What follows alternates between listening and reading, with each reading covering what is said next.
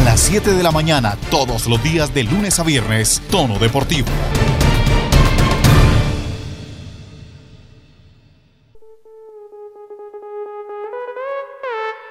En Tono Deportivo, Ciclismo. Continúa disputándose el Giro de Italia, una de las carreras ciclísticas más importantes a nivel mundial e históricamente, por supuesto. Varias cosas han sucedido, a los colombianos les está costando bastante. Nuestra ficha fuerte para esta carrera era Fernando Gaviria, que aparentemente no ha encontrado el mejor momento para poder atacar en esas rectas finales, en esos tramos finales, que es donde se vuelve un bólido, sin lugar a duda, el colombiano. Pero, ¿cómo va el Giro? quién es el primero, cómo está la tabla de posiciones, la clasificación general y por supuesto cómo le van nuestros colombianos. Laura Ruiz, buen día, nos ponemos a rueda para poder saber qué sucede en el Giro de Italia. Alejandro, muy buenos días y a todos los que siempre se ponen en tono deportivo, pues eh, este Giro de Italia usted decía una de las carreras más importantes, eh, es una de las más hermosas por sus paisajes y este 2020 diría yo una de las más extrañas que hemos vivido, teniendo en cuenta que hemos visto corredores que ni siquiera se han perfilado para una etapa y terminan sorprendiendo, con líderes que tampoco estaban, digamos, en la baraja de favoritos y que ahí se mantienen. Eh, esto pues obviamente producto de, esta situación tan atípica que estamos viviendo y que también pues se ve reflejada en esas, eh, en esas mm, situaciones extrañas del deporte.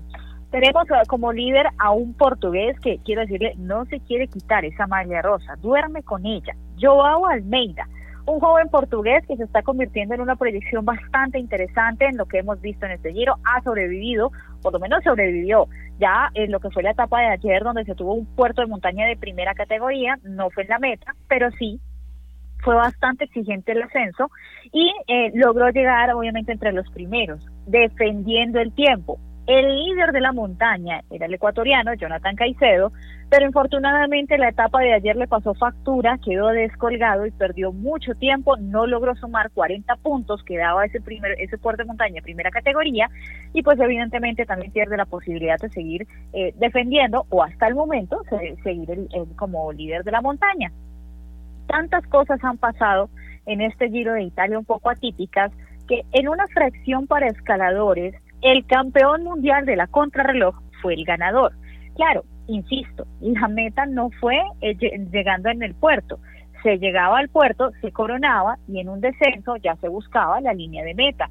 Pero aún así, fue justamente en el ascenso en el que Filippo Gana pues eh, logró atacar y dejar atrás a escaladores natos, como es el caso de Tomás de Jens, que sabemos es el hombre de la fuga, el rey de la fuga, el rey de las eh, eh, de las victorias con eh, largas escapadas, pero esta vez no le funcionó. ¿Y dónde iba a rueda un colombiano? Einer Rubio. Está teniendo su primera experiencia, pero ya mostró muy buenas condiciones. Muchas cosas pasaron en esa carretera, pero lo que sí es cierto es que le dieron largas a Felipe Gana y se les llevó la victoria de fracción a quien obviamente pues había logrado una excelente crono en la primera etapa, ya había sido el primer líder y pues ahora celebró su segunda victoria de etapa. Frente a los colombianos, pues eh, usted bien lo decía, eh, la carta favorita es Fernando Gaviria, pero en estos días solamente hemos tenido una etapa que ha perfilado perfecto para Gaviria y preciso se quedó descolgado junto con Álvaro Hodge, otro colombiano.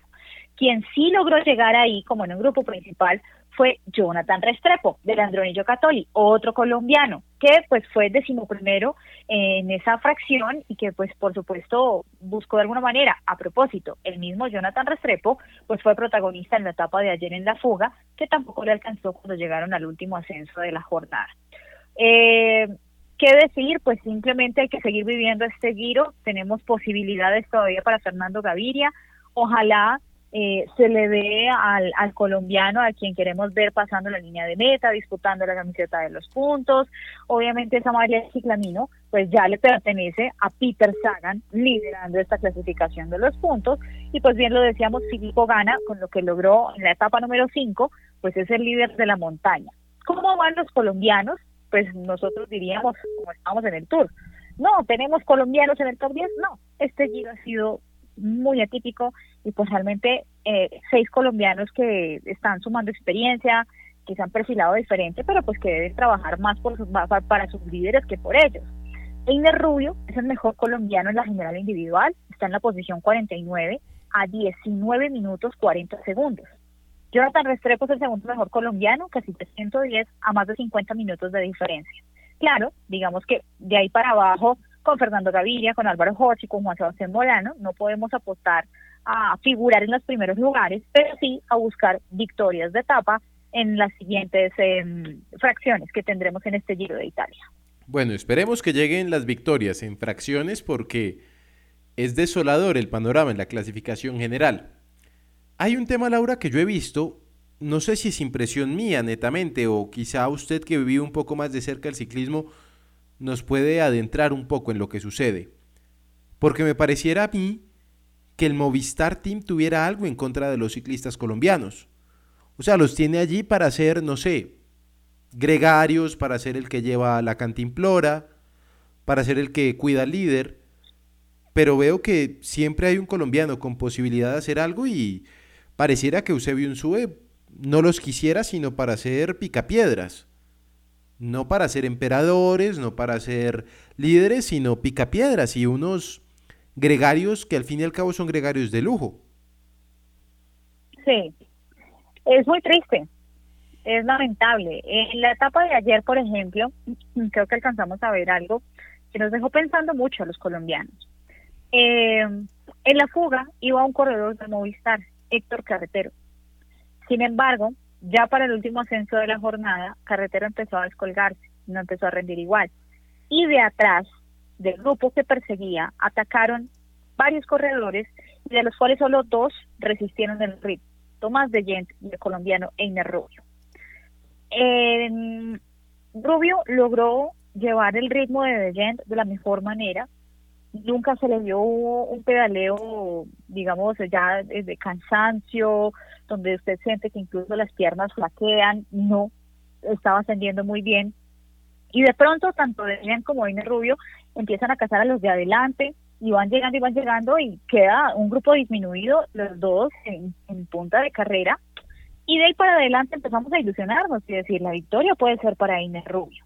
Quedaron tres, Tomás de Jens, Einer Rubio y Filippo Gana era todo para Rubio, era todo para que él atacara, si sentía las condiciones podía irse, pero empezamos a notar en esa transmisión donde empieza a tener diálogo por el pinganillo con su director de equipo. Pues el diálogo que siempre se mantiene los, con los corredores en, en, etapa tras etapa en las grandes vueltas. Y seguían dialogando y seguían dialogando y veíamos que Inés Rubio no atacaba y dejaron ir de largo a Filippo Gana. Nada que hacer.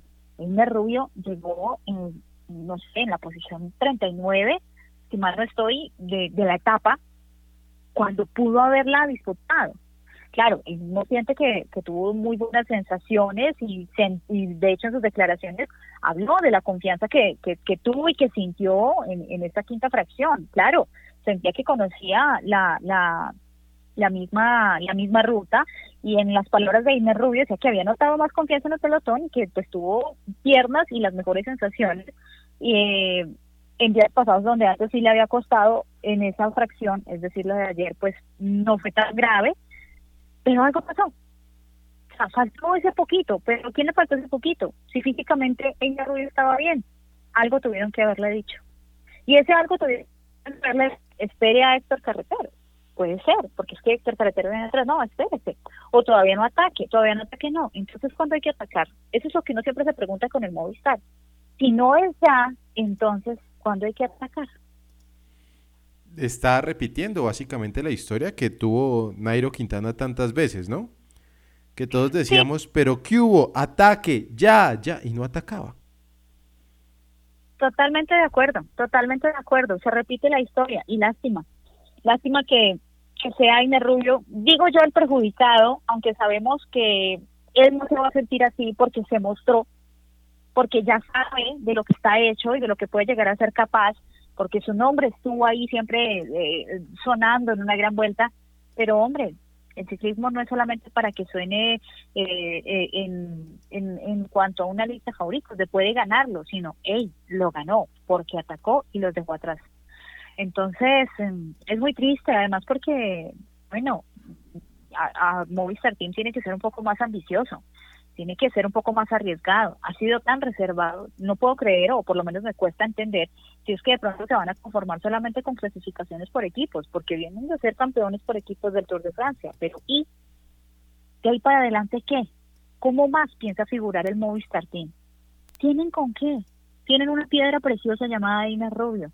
Hombre, púlenla y por favor sáquenla a relucir porque es que eso también les ayuda, sobre todo al prestigio del equipo, que desde mi concepto está un poco desgastado frente a, tantas cosas que han estado ocurriendo al interior de, de la escuadra española. Muy bien. Pues Laura Ruiz, seguiremos a rueda suya, por supuesto, con toda la información del Giro y el ciclismo colombiano, porque todos los días nos dan y nos dan muchísima información. Muchas gracias, Laura. Feliz día. Un abrazo Alejandro y hoy haciéndole fuerza también a Fernando Gaviria. Ojalá, ojalá se nos dé. Esto es Tono Deportivo.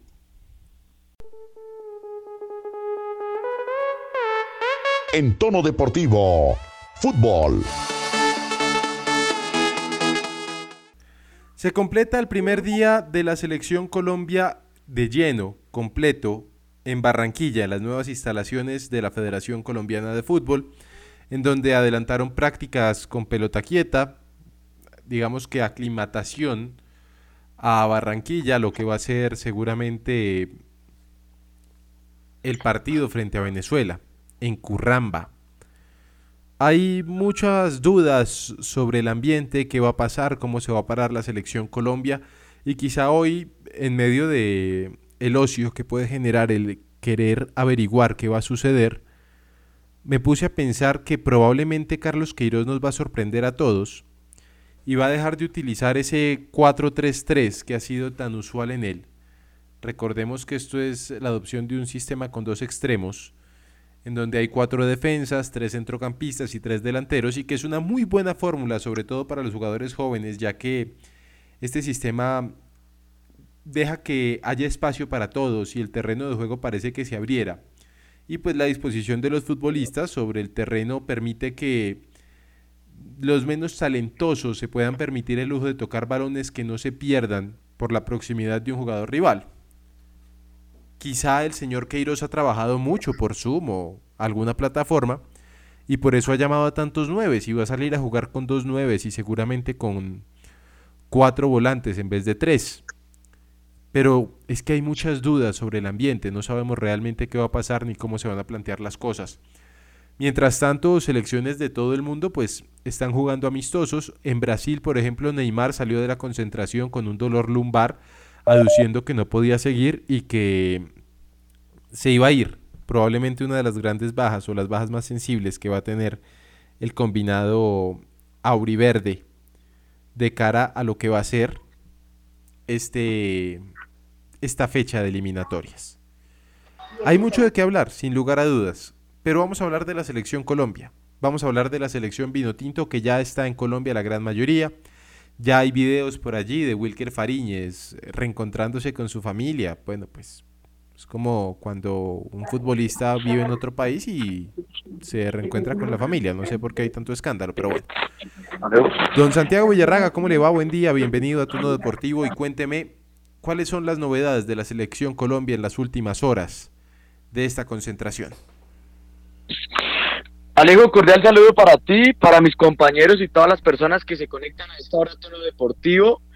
Y las novedades, se puede decir así, es que Eder Chaux ya el día de hoy se unirá a la concentración de la selección Colombia, teniendo en cuenta que la federación le dio el permiso para que estuviera en el partido donde el América de Cali visitó al Envigado ya él en más o menos en dos, tres horas estará haciendo presencia en la sede de Barranquilla con la, con la selección Colombia y por ahora no se sabe mucho. No creo que Carlos Queiroz eh, se ponga a inventar por lo que no ha tenido sesiones de entrenamiento, no ha tenido partidos para probar y eh, yo creo que más bien ese 4-3-3 va a estar cantado. Lo que me han dicho es que la nómina ya está 100 por, bueno, ya la nómina de Carlos Queiroz está confirmada pero que no la quiere dar por sorpresas y demás, pero no va a tener mucha modificación, va a estar con las mismas personas que ha jugado los amistosos durante el año pasado. Eh, la gran novedad que se dice es que Radamel Falcao García no estaría en la titular, estaría el delantero Duan Zapata. Esas serían las principales novedades. Eso es lo que se dice desde la concentración de la Federación Colombiana de Fútbol. Pero por ahora nada oficial. Los jugadores eh, hoy harán el reconocimiento a la nueva grama del Metropolitano de Barranquilla y ya todo está dispuesto en la arenosa para el debut de la tricolor en las eliminatorias. Bueno, era de esperarse, sobre todo el tema de Dubán Zapata y la no, la no titularidad de Falcao García, que independientemente de que es el gran capitán de la selección, pues eh, muchas veces los técnicos se decantan por una aparente fiabilidad en unos goles que hay del señor Zapata. Igual, bueno, Falcao también tiene goles, Muriel también tiene goles, Alfredo Morelos también tiene goles y creo que eso es bueno finalmente para la selección Colombia porque tuvimos épocas en donde goles no había. Le pregunto al señor Omar Pachón, ¿usted está de acuerdo o en desacuerdo que juegue Dubán Zapata desde el Vamos? Y segundo, ¿cuál es su posible alineación? Ya le voy a preguntar la posible alineación a Santiago y por supuesto al señor al don estoico Forero. Pero voy con el señor Pachón. ¿Cómo me le va? Buen día. Alejandro, muy buenos días. Buenos días a Santiago, al estoico Juan David Forero, a todos los oyentes de Tono Deportivo. Y bueno, eh, primero el tema de Dubán Zapata. Yo arrancaría con él desde el inicio, está claro. Venezuela hay que salirlo a atacar con todo, además que está sentida por unas bajas que mm, no esperaba yo creo y que son fuertes para este equipo, hay que aprovechar eso y Dubán Zapata tiene que iniciar desde un comienzo. Los dos centrales de Venezuela se caracterizan por ser altos, muy espigados, no son tan crupulentos y ahí Zapata puede ganar una gran ventaja.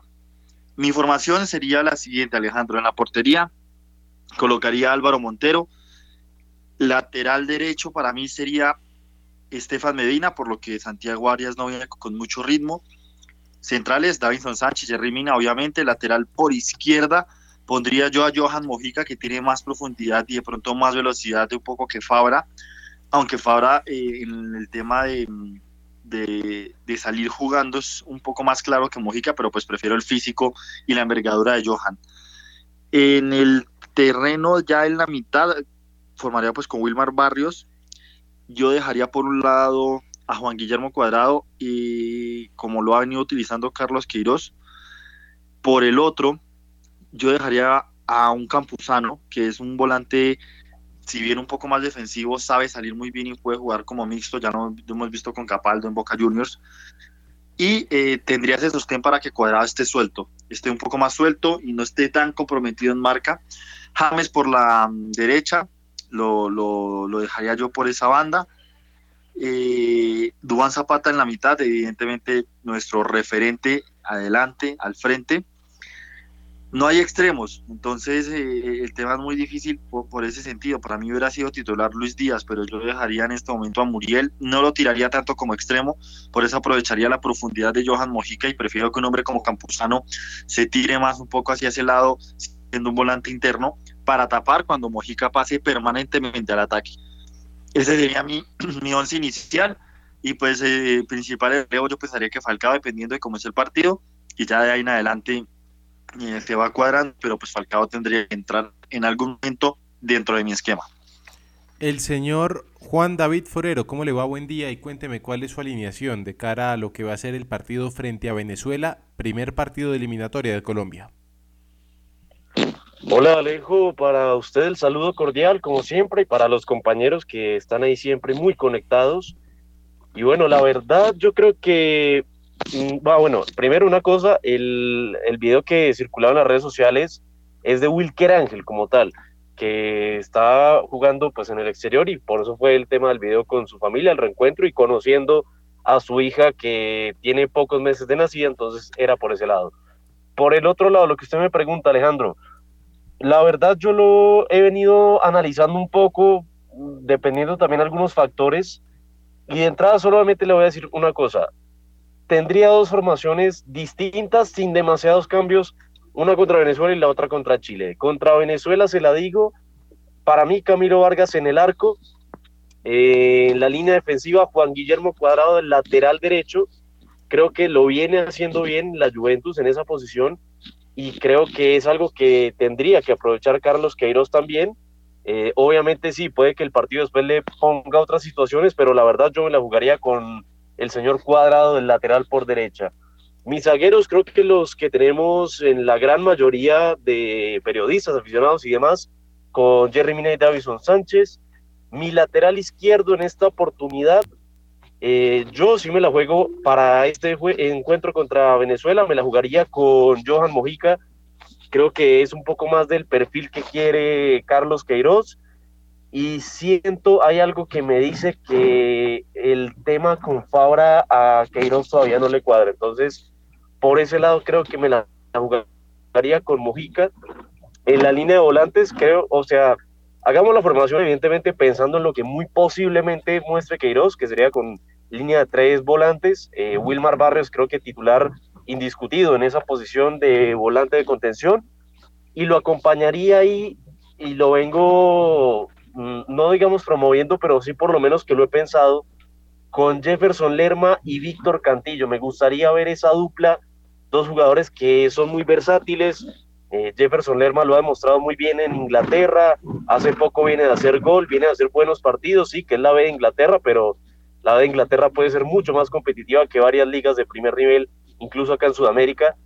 Y el tema de Víctor Cantillo creo que es un hombre que tiene en la zona de volantes el de mayor regularidad eh, en todos los que están convocados, sí, obviamente que fue el último en incorporarse, porque ya también hay que aclarar eso, ya está con la selección, pero creo que me la jugaría con él. Es un hombre que ha venido haciendo bien las cosas en Corinthians, por más que no sea un buen Corinthians en ese momento, creo que eh, puede tener su chance ahí.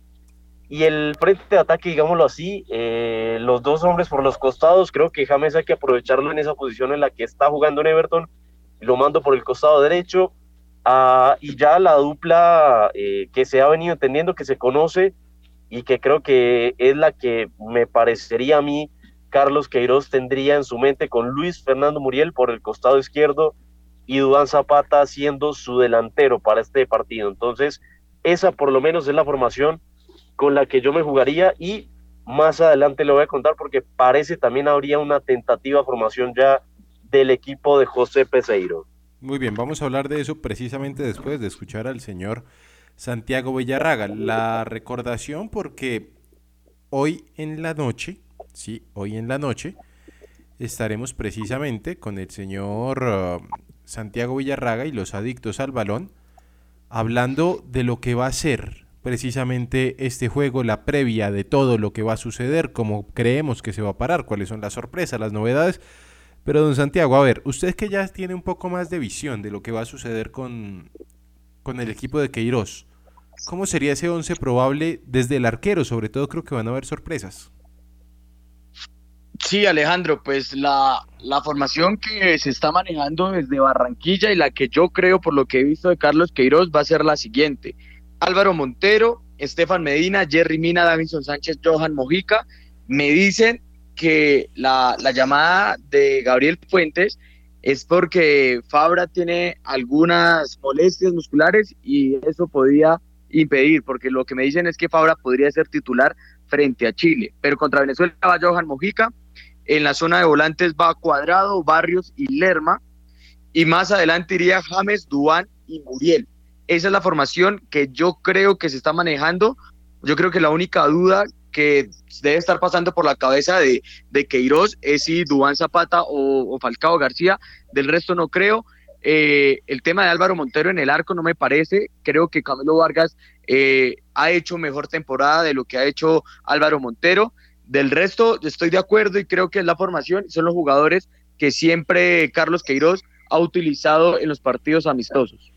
El tema Vargas Montero seguramente va a generar muchísima molestia en algunas personas. Digamos, a Omar Pachón le encanta a Álvaro Montero y no quiere a Vargas, pero ni por las esquinas. Pero aquí hay que verlo y Vargas lleva ya 12 fechas del fútbol mexicano, todas tapando él, siendo figura en la mayoría de ellas mientras que Álvaro Montero llega con un poco menos de ritmo, pues apenas ha jugado dos o tres partidos. Recordemos que sobre todo hay que apelar al ritmo de los jugadores y qué tanto de él tienen y con qué tanto estado físico y estado futbolístico han llegado. Por eso pues digamos que Colombia en teoría debería aprovechar eso en absolutamente todas las posiciones. A mí me queda la duda del lateral izquierdo, porque si Frank Fabra, como dice Santiago, tiene una molestia muscular, seguramente el hombre llamado allí sería Mojica, que el técnico del Atalanta, que es el equipo donde él llegó hace apenas un par de semanas, ha dicho que no está físicamente bien para poderlo poner de inicialista. Y pues si lo dice el técnico del Atalanta, que lo ve absolutamente todos los días, creo que habría que ver ahí qué se va a hacer. Lo otro es pues Estefan Medina, por supuesto que Estefan Medina es uno de los consentidos del técnico y me llama la atención sobre todo la, esa, esa dualidad que hay con la imposición de Jorman Campuzano o del muchacho del Bournemouth, que es Lerma.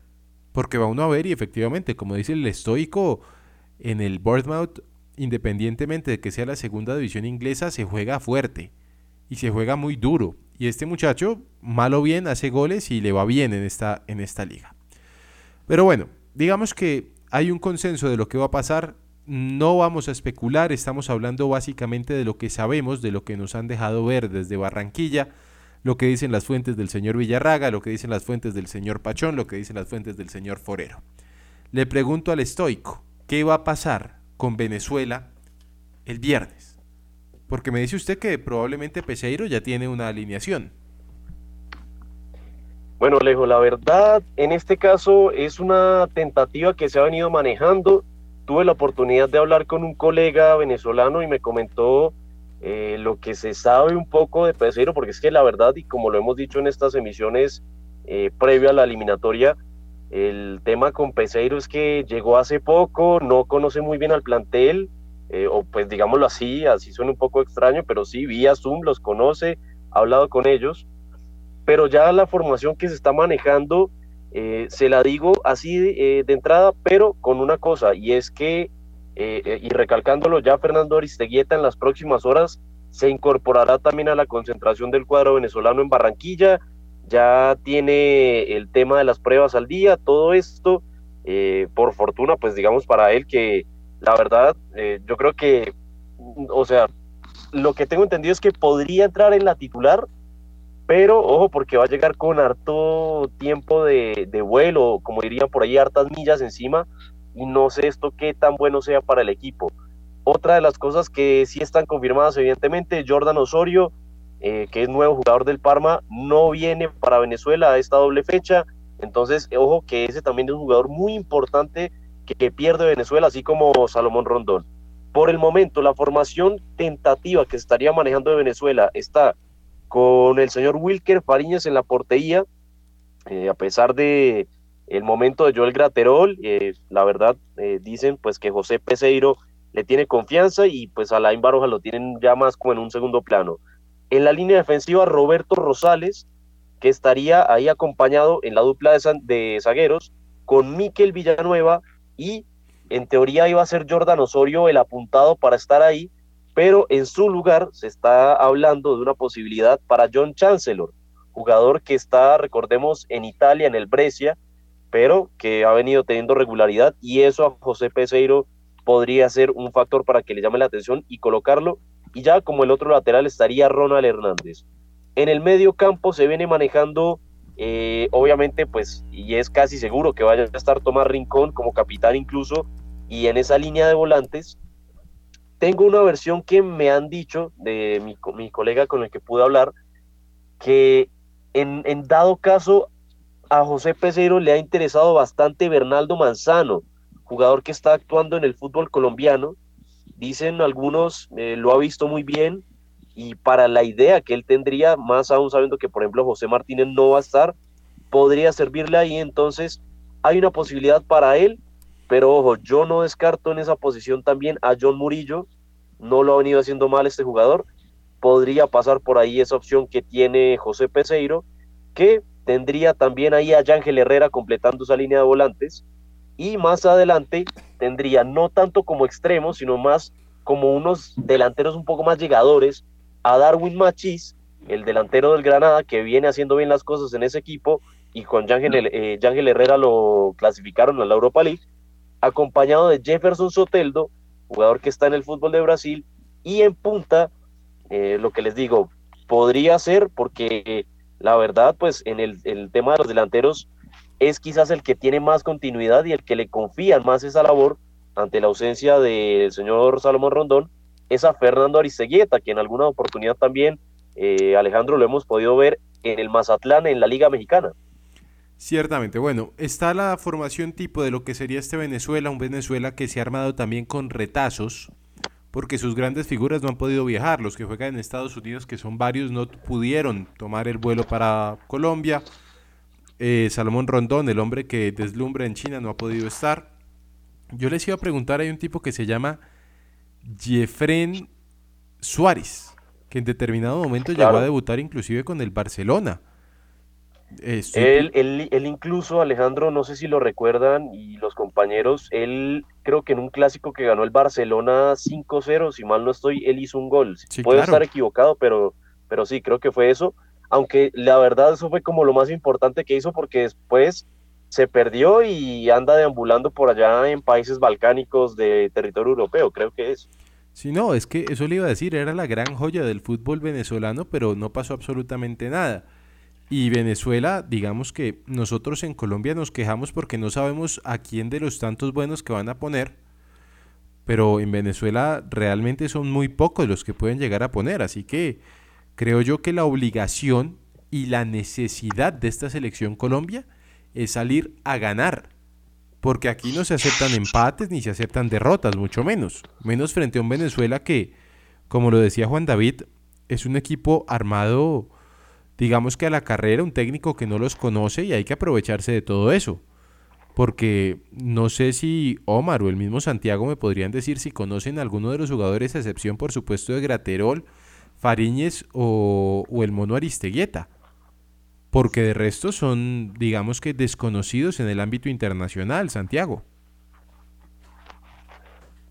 Pues, pues Alejandro, es que yo creo que eh, todas las elecciones, pues bueno, las más populares, lo que es eh, Argentina, Brasil, Uruguay y Colombia, eh, le ha tocado tener estas alternativas, porque es que lo que estamos viviendo a nivel global es algo muy importante y es obvio, y es que lo que desde un principio dijimos, Alejandro, eh, estas eliminatorias se hicieron es a las carreras, a los afanes, que los equipos, los, las selecciones no van a tener a sus figuras. Y esto puede perjudicar a las selecciones que sueñan con ir a Qatar 2022, porque es que eh, de una u otra forma eh, los partidos importantes son los primeritos, finalizando que sí, vamos a tener las figuras y demás, pero es que esto es como unos partidos amistosos, se puede llamar así, porque es que no están todas las figuras y es algo de que se le está criticando mucho a la a la Conmebol y a todas las elecciones, porque es que, por ejemplo, Alejandro, y un dato,